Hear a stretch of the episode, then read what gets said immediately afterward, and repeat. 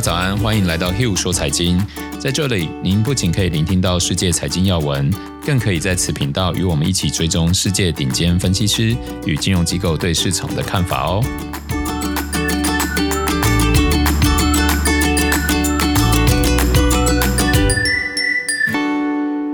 嘿，大家好，欢迎来到 Hugh 说财经。呃，今天是第二季的第二集，然后我们今天还是会延续上次跟大家介绍选择权的后续。上次跟大家聊到就是呃一个选择权的基本架构嘛，有买卖双方权利金的价值，这个波动率，然后有到期的时间价值，然后当然还有这个权利金的变化，会影响到买卖双方的这个账面价值。那今天我们就要进入到下一个阶段，因为选择权它一份合约不只是有买购买的权利，它会最让人觉得很难懂，就是它其实还会增加一个权利叫做卖出的权利。所以今天我们就要把买进跟卖出的权利也一起套进来，然后透过例子来让大家更容易了解哦。那呃，我们今天的来宾 Nick 大大跟投资素人 Sarah，大家好。大家好，你叫我 Nick 大大，我是 Sarah。哎，欢迎这个 Sarah 跟 Nick 来再来节目哦。那我们上次有聊到，就是我们用一个房子当例子嘛，哦，就是上次呃，我是扮演一个建商，然后 Sarah 跟 Nick 各扮演了不同的买方，然后 Sarah 是比较早就这个购买这个买房子的权利，然后 Nick 是购买了权利以后，他一直都没有获利了结，所以后来市场变化的时候，市价又跌回来，所以 Nick 就。只付了权利金，但是他没有机会使用这个权利。好，那我们今天就先进入下一个例子哦，就是今天啊，我这个建商现在市价。这个房子的市价从我们上一集录的时候一千八，现在已经市价来到两千二，然后我就还有一些房子还没卖掉嘛，所以我就决定要买进一个卖出的权利。那我觉得我当初因为放了很多两千块卖出的权利，所以我就觉得好，两千块是我这个券商想要呃获利的这个最少获利的价格，哦，所以我就在市场上买了一堆哦，付了钱，比如说我一样是付了一百块，哦，买了一堆最差最差，我可以用两千块。把房子卖掉的权利。那今天一样，这个 Sarah 跟 Nick 担任承接这个权利金的人。我先请 Nick 帮我们说明一下，为什么会有一个东西需要有一个卖的权利？比如说像我是券商嘛，嗯，那我手上还有很多货，然后现在市价是两千二，那我会一个这样的角色，他会怎么使用这个卖卖的权利呢？呃，如果你要说为什么券商要买一个卖的权利，其实这个很简单嘛，是。因为你看建商他的房子现在市值已经是两千两百块一栋，那他会去买一个卖权，对，英文叫 put，他会去买这个卖权，就是他要保护他自己，因为其实主要是要保护自己。对，你很简单，你去想，现在建商手上两千两百块的房子，他还没有卖出去，对，所以这些东西叫做呃市场价值，但其实未实现嘛，未实现利益，未实现，所以他为了保护他的。至少他要保障他一部分的获利，那他就会想要去买一个卖权，对，能够把他的房子至少用两千块能够卖出去的权利嘛，对。那意思是什么？意思是，若房子继续往上走，对，走到两千三、两千四，甚至三千块，那他就用市场的价格卖掉就好了。对，没错，总比他现在两千二还要高嘛。对。但是如果等一下，那他假如真的涨上去，他付出的那个权利金就没了，对不对？他付出的权利金就没啦。对，但是，就是他的避险成本嘛。对对，权利金就是避险成本嘛。但是如果房价开始往下跌，对，跌到呃两千一，对，两千甚至一千八，甚至一千块的时候，他因为他有一个卖出的权利在两千块，所以他还可以去找当初买那个，当初把权利卖给他的那些卖方，对，对，对，对，去找到他，然后说，哎，不好意思，该履约了，对，你要履约了，你就要用两千块的房子。还有两千块的这个价款来买我的房子，对对对，嗯，所以对他来讲这是一个保障嘛，这是一个避险。我相信这时候听众朋友们可能会都会意识到说，诶，我们上次无论讲买权，就是购买的权利，我们上一集的案例是 Sarah 要购买房子嘛，所以他付了权利金以后得到一个未来可以用两千块购买该房子的权利。嗯，那今天的例子是券商 Hugh 他在市价两千二的时候，他付出了一百块，嗯，然后去购买一个可以未来。无论它跌到多少，它都可以用两千块卖掉的权利嘛，嗯，对不对？嗯、那因为上一次比较好懂，上一次 Sarah 买了这个权利以后，通常是我这个建商会去接这个权利嘛。那今天我这个券商买这个卖出的权利，那谁会来接呢？谁会来接卖出的权利？，Sarah，你今天会愿意收这个一百块，但是未来房价跌跌跌破两千的时候，你还是要用两千块买进，对。房子嘛？对，对不对？那什么时候你会愿意做这件事情？就是两千块，我要付两千，我要付两千去买这个房子。对，就是它跌到比两千块还低的时候，我就会愿意买啊。不是，不是，不是，不是，因为你你这个观念有点把那个购买的权利跟卖出的权利混合。对，你先不用紧张，因为这件事情没有对错。我觉得刚刚 Nick 问这个问题，应该是从我们的角度来说，要去。当收这一百块承担这个义务啊，因为卖方就承担义务嘛。承担义务应该是有两种可能，比如说，假如我今天不是建商，我是也是散户投资人，我会做这件事情只有两个可能，一个是我觉得这房子真的很好，但是现在两千二我买不起，或者是两千二我觉得太贵，我想要用两千块去买，所以我就先去收这个一百块，等于未来真的跌破两千的时候，我虽然要履行这个义务，但这个价格是我当初觉得好的。我愿意付的，这是一个一个原因嘛？那第二个原因就是我压根不觉得它会跌下来，对不对？OK，嗯，我压根不觉得它会跌下来，所以我就先收了一百块。我我不觉得你会跌破两千啊，你就是会继续涨。那对我来说，我是不是就多赚？所以我就赚了那一百块，我就赚了一百块嘛。嗯、那这时候我是那个卖方，那卖方我们上一集有提到，卖方要干嘛？要提拨保证金。因为假如说好，我是第二种状况，我这个散户投资人 Hugh，第二种状况，我觉得根本不会跌下来。假如我根本没有钱，口袋没有钱，然后我收了一百块，结果它跌下来，我没有能耐付那两千块怎么办？那是不是这整件事情就会违约嘛？所以中间政府也觉得说，哎，这个竟然这么大，那么多人在玩这些游戏，他就决定你只要当权利义务人，就是你要当卖方的那个人，收权利金的人，你就要提拨一定比例的。这个履约保证金放在政府的户头里，大概整个选择权的游戏，买卖双方，因为买方是支付权利金人，是购买权利的人，他是执行权利者，他没有义务，嗯，因为他义务就是付了那个权利金了。那卖方是履约的义务人。所以，当他收了权利金以后，价格跌破或是涨破，买方执行权利的时候，他就必须履约义务。那履约义务，因为我一百块跟两千块其实有很大比例的倍数嘛，所以这个倍数，假如它的这个杠杆比例太大的时候，政府就会要求收权利金人说，你一定要提拨，比如说履约金的十趴、二十趴，或者假如今天波动率很大，他们觉得你要提拨五十个 percent 的，比如说两千块的房子，我就要放一千块在这个履约保证金户头里，要不然他就有权终止这个合约。到目前为止有听懂吗？有。呃，回顾一下，我们现在跟大家介绍了购买的权利跟卖出的权利嘛。那术语一个是 call，一个是 put。那无论是买的权利还是卖的权利，它都有买卖双方。然后很好记的是，买方就是支付权利金的人，所以他付了权利金，他已经结束他义务以后，他就拥有执行这个合约的权利。那我们来回顾一下，好，假如今天 Sarah，现在你是买了一个 call，就是你买了一个买权。然后你在市价一千八，然后履约价在两千，结果你快到期的时候，呃，市价只来到一千九，你会去执行这个权利吗？不会，不会嘛？那当你的这个市价快到期的时候，并没有涨破你当初的履约价的时候。买方的权利金，呃，权，呃，就是买方这个权利所有人并不会去执行这个权利，那卖方就会收完权利金以后，那个权利金就会入袋。好，那反之，假如今天一样你是买方，而且是买两千块的这个权利，那假如涨到两千二，你会去执行这个权利？不会，你就会执行这个权利嘛？嗯、那卖方就必须用两千块把房子卖给你。嗯，是。那假如卖方这时候他手上没有房子，他得怎么做？他就去买一栋房子。对，他就得用市价。两千人买一栋房子，然后两千块卖给你嘛？嗯，啊，Sarah 进入状况非常快了，所以卖方这时候就会账面先现亏两百，对不对？是这样吗？对啊，然后再扣掉他原本收的一百，所以他的实际损失就是一百块。这就是在购买的权利里面的样貌。那我们看一下卖出权利，我们一样用一样的例子，比如说今天市价两千二，履约是两千，然后这个建商付了一百块给 Sarah，然后市价跌跌跌跌跌，没有跌到两千，那比如说还是两千一，那券商也不会去执行两千块卖掉的权利嘛，嗯，对不对？那假如跌到一千八，券商就会履约。那这时候 Sarah 你会赔多少钱？现在价是多少？呃，我们市价两千二来开这个合约嘛，履约价两千，然后现在市价一千八，然后你收了权利金一百，所以是三百。因为你先收了一百，然后 之后你认亏两百，所以实际上你是亏了一百块。其实这很好，因为我我相信听众朋友们很难马上这样心算。其实 Sarah 就是给大家一个很好的展示，比较难理解，或者会比较难卖的权利会比较难理解啦。嗯，那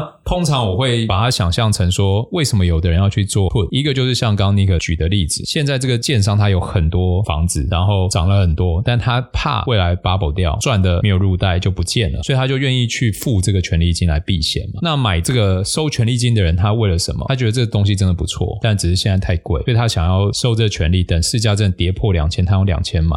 尼克刚刚就有跟我聊，那假如一下急跌怎么办？比如说我是建商两千二，然后我我用一百块买了一个卖的权利在两千块，然后就要市场急跌，比如跌到一千五，那这时候 Sarah 会怎么样？Sarah 会怎么样？对啊，因为 Sarah 是卖方嘛，他收了那一百块，对啊，那 Sarah 账面会会长什么样子？或者是中间过程？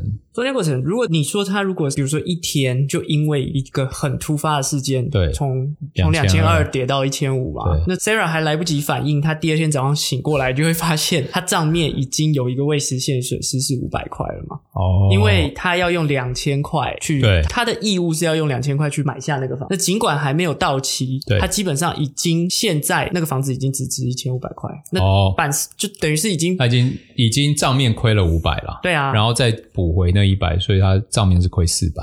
也不一定要就要看权利金的那时候市价是多少。对啊，对啊，对啊。好。所以我们现在已经为大家呃暂时总结一下，目前我们认知到选择权的合约有几个角色，然后以及选择权有买权跟卖权，然后有买方跟卖方。所以同样一个标的，它衍生出来的选择权总共会有四个角色嘛，就是买权的买方卖方跟卖权的买方卖方。那我们前面所举的例子都是到期，比如说两年开始，两年结尾。那我们今天就要开始进入市场实际的状况，就是中间到底发生什么事情？那中间这些事情会影响到大家未来在假如进入这个选择权市场一定要注意的东西。好，在进入那个市价与权利金价格变化的之前呢，我们先加入一下，因为我们为什么要请尼克大大来，就是因为他在交易室的经验非常丰富，看过很多的汇率、股票或者其他衍生性商品的灾难嘛。那我们就想先请尼克大大跟我们分享一下，就是通常会当买方的人，他们大概。因为买方其实就是为了要避险嘛。嗯哼，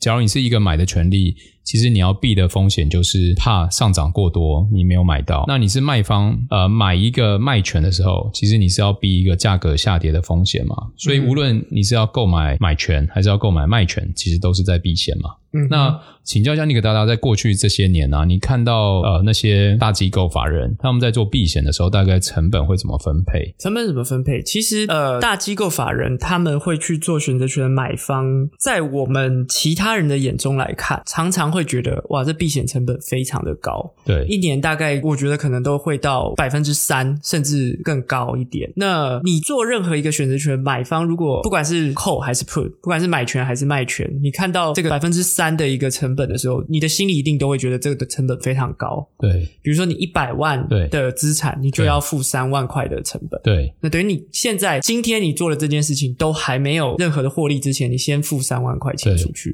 年化的成本，至少我看他们有做。这样买的，对一个避险的方式的，基本上就是百分之三，对，纯纯买纯避险，对，纯买这个风险。那，那我们是不是可以这样定义？呃、就是说，假如当有一天你在操作买方，就是比如说，听众朋友们，你今天在玩这个选择权或做这个选择权，不管动词是什么，反正你就参与了选择权市场。嗯哼，那你发现你当买方的时候，你付出的这个权利金占你的总资产超过三个 percent，是不是其实你就不是在避险，而是在套利了？诶，就是你想要追求的是价差，而不是想要做避险。因为为什么我要提这一点？是因为我想要透过这个 podcast 先为大家设立一些制式的框架，不是对错的框架，这没有绝对，而是因为老话一句嘛，有在听我们 podcast 节目的人绝对不是专业法人，因为专业法人不需要听。嗯、那我相信我们要录的听众也不是这些专业的人嘛。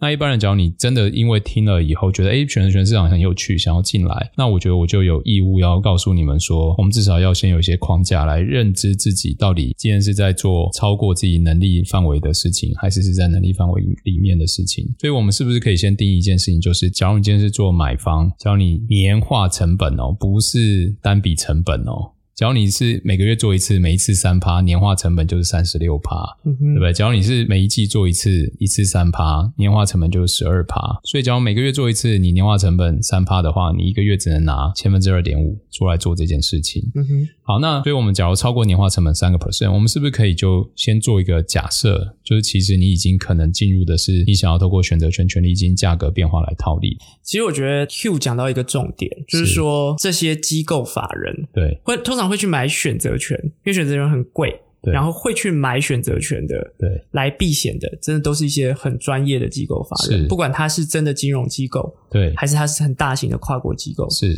那基本上它会有非常专业的一个避险团队。对。那再来就是说，呃，你说三趴到四趴，或者甚至更高，是不是一个呃有学理的东西？其实我反而觉得它没有那么有学理的东西。但是我要讲的是说，很有趣，它感觉是一个所谓的经验法则下，对，经验法则下来的，对，因为关键数字。我觉得一般的，就像 Hugh 刚刚讲到，我们的听众可能都是所谓的个体户，或者是投资素人。对，投资素人，那大家比较相对比较 free 一点。我想要怎么做，基本上我自己能承担风险。对，没有主管会帮我监监管我的风控。但是我刚刚讲到这个百分之三的一个避险成本，常常是约定成熟。我怎么说约定成熟？就是说，一个公司它要做衍生性金融商品，它一定会有一个 SOP 对内部规则，对，就是一个内规。那这个内规通常就。以台湾法律来讲，都是要过董事会的。对，那常常看到他们定出来的数字，就是在这种对，不会再让你更高了。对。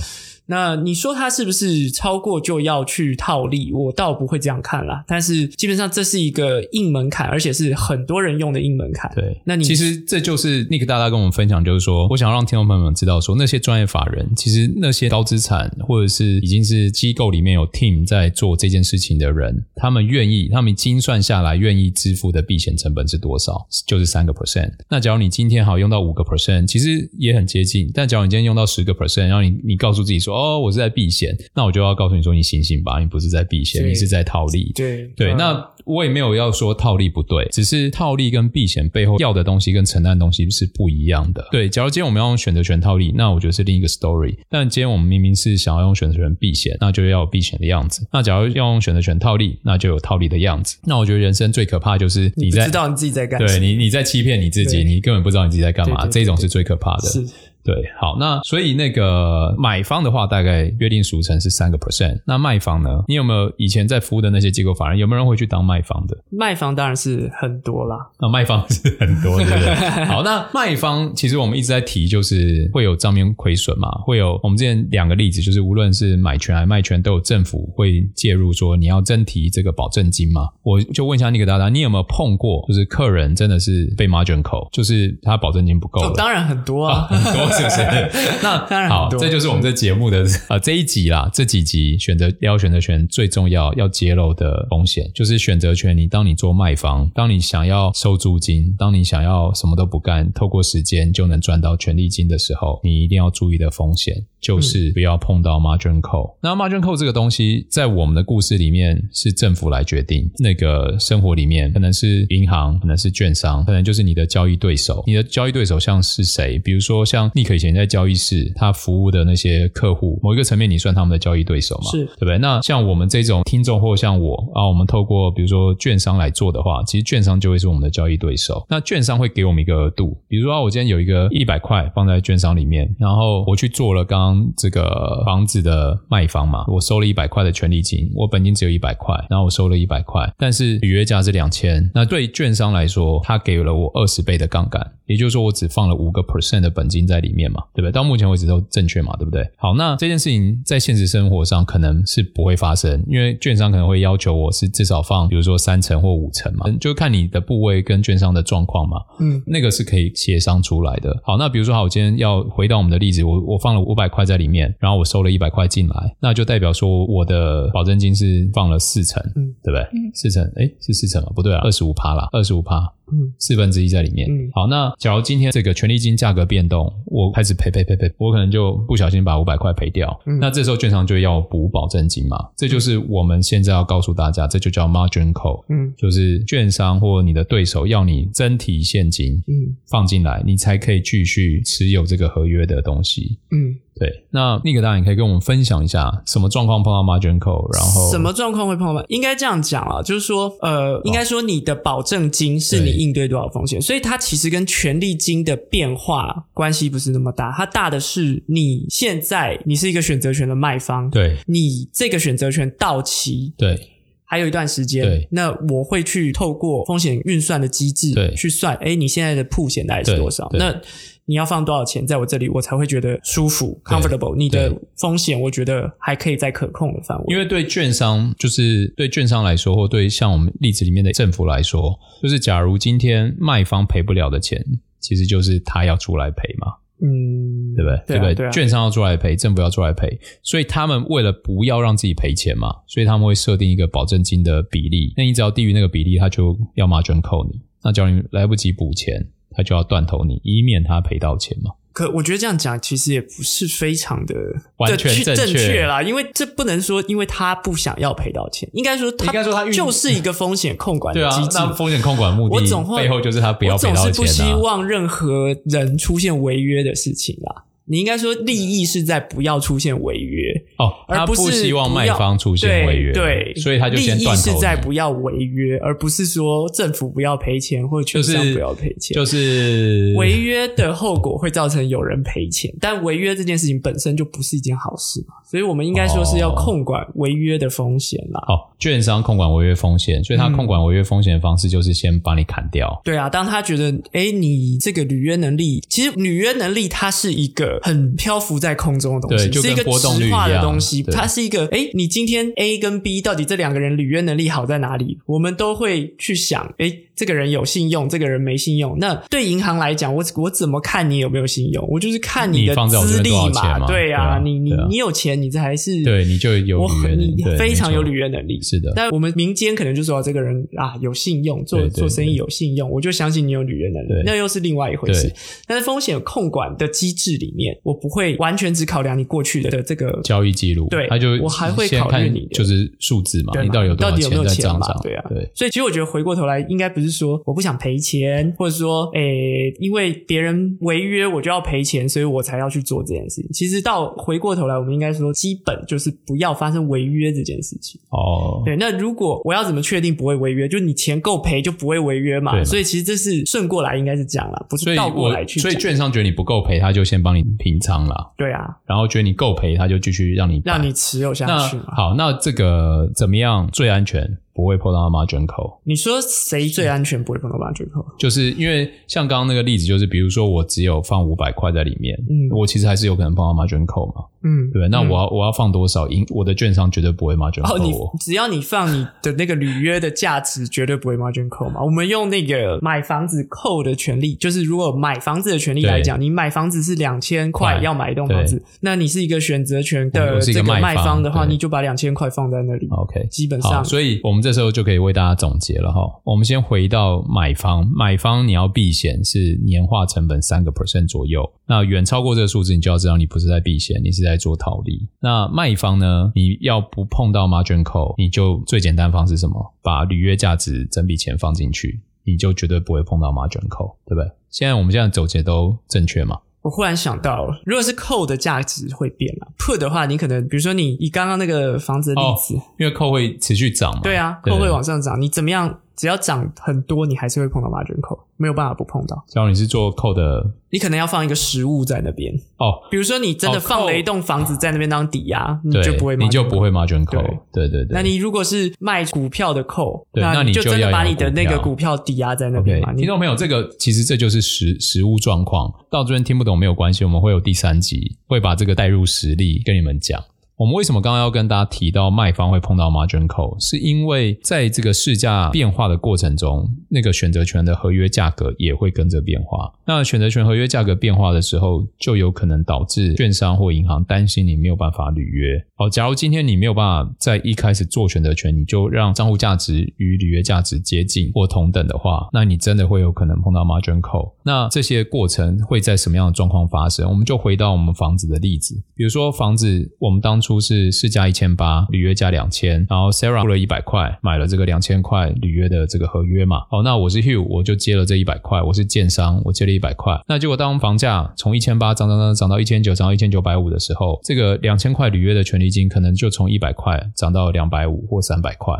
哦，那假如这个时候建商 Hugh 的账户的钱原本只有三百，这时候账面扣掉三百，是不是已经接近零了？但市场还在往上涨嘛，所以这时候政府可能就会说：“哎，Hugh Hugh Hugh，来来来，你这钱不够，你要补钱，要不然你这个案子我要帮你结束掉嘛。”就像刚刚那个大家讲的，他怕我违约嘛，所以他要赶快把我 close 掉。好，所以这时候我这个建商就要赶快再汇钱汇到这个保证金户头，比如我又汇了三百块，然后就市场非常疯狂，市价又从一千九百五涨涨涨冲到比如说两千三，然后结果还有一年才到期。那这时候的权利金价格是不是已经有可能来到五百？嗯，好，那假如来到五百的时候，我多放进去了三百，又赔了两百嘛，又只剩一百，然后政府又担心我要违约，他说：“哎呦呦，你赶快赶快，你再放补钱进来，因为我原本只放了三百块，但是履约价格是两千块，因为那个杠杆比例已经六倍了，所以我就很容易在市场出现很大的变化的时候，我必须要补钱进来。然后这时候也跟大家算一下哦，你看一开始我收了一百块，但是当他来从一千八冲冲冲冲到两千三，他的权利金价格变五百块的时候，我的账面亏损是五百，所以。你很有可能在做卖方的时候会觉得这根本不是一个划算的交易，因为我只收一百，结果我中间浮亏了五百块。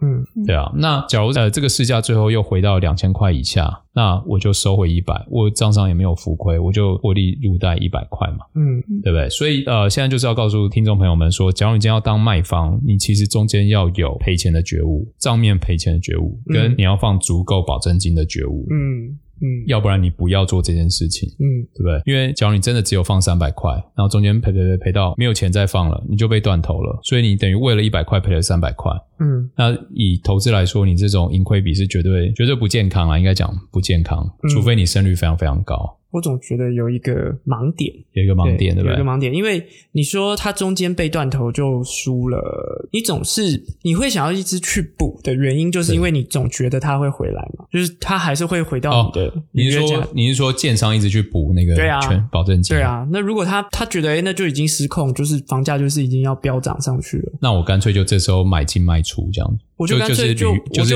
就履约了，我就对啊，我就我就两千块，对，我就把那个权利买回来，对，就把权利买回来。对，其实到时候最后经过这番这番操作之后，其实券商还是有可能获利啊。我举例，他砍掉的时候，他也许付了五百块把这个权利解掉，对。但是到最后，假设市价冲到三千，那他还是多赚啊。对对啊，所以这个，所以当卖方收权利金的人，你也可以中间认赔。我认为，其实我刚刚想要讲的盲点就是这个，你不是说我要流动性充足，我就一定要盯到最后。如果你已经觉得这个市场已经不会回去你本来的预测的时候，当然是随时可以去解约。然后哦，这就像去年台积电嘛，就认赔嘛。两百五开始冲，然后你的那个买权是三百，然后你是当卖方，你就干脆把它买回来。对啊，我觉得这个其实还是回到投资的第一门课，就是你得停损嘛。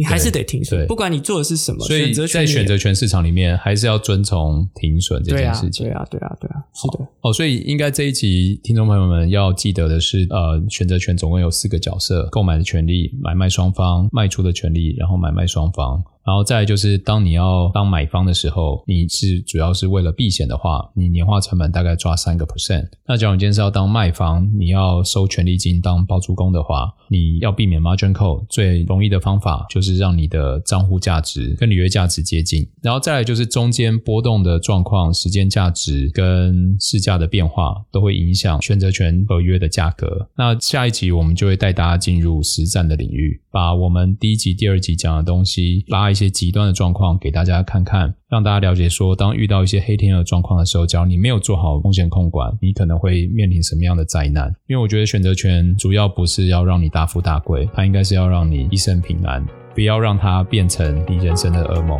我们下次见喽。